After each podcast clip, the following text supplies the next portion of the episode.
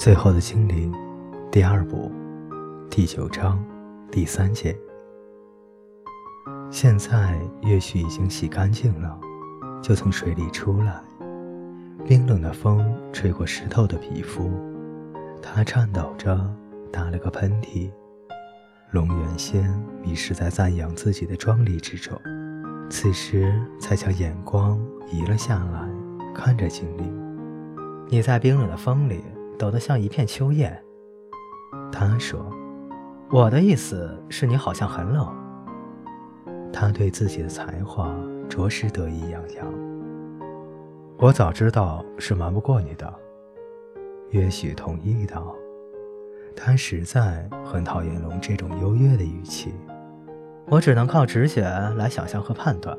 你知道，我们龙根本不知道什么叫冷。”龙继续说。仍然非常得意而高傲。鳞片有极好的保暖作用，更不用说里面还有两只藏在肩胛骨、皮毛包覆着的小翅膀。我简直羡慕到无以复加。月许冷冷地回答道：“他越来越冷，事实上他都快冻僵了，只想赶快离开空旷的地方，到那个冰冷。”而充满鸟粪的山洞里去想办法暖和身子，说不定它可以烧鸟粪来取暖，但那似乎不是个好主意。如果牙齿别再抖得直响就好了。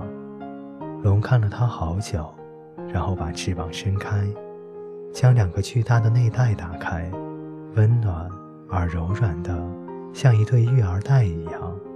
爬上来，龙建议道。我们去飞吧，飞。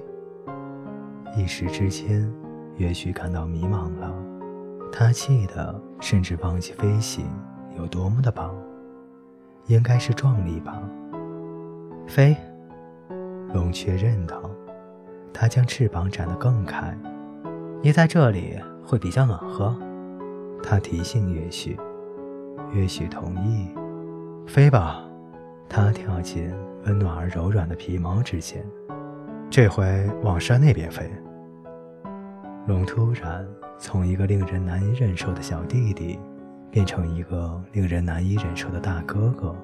可是不管怎么说，能够飞行，至少证明他不再是只小兽了。也许爬上龙宽阔的背时，脑子里想到了很多的问题。哎，我想问你。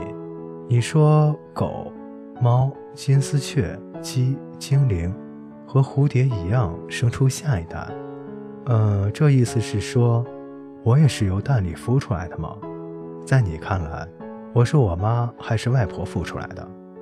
呃，当然是我外婆吧，因为我妈很早就……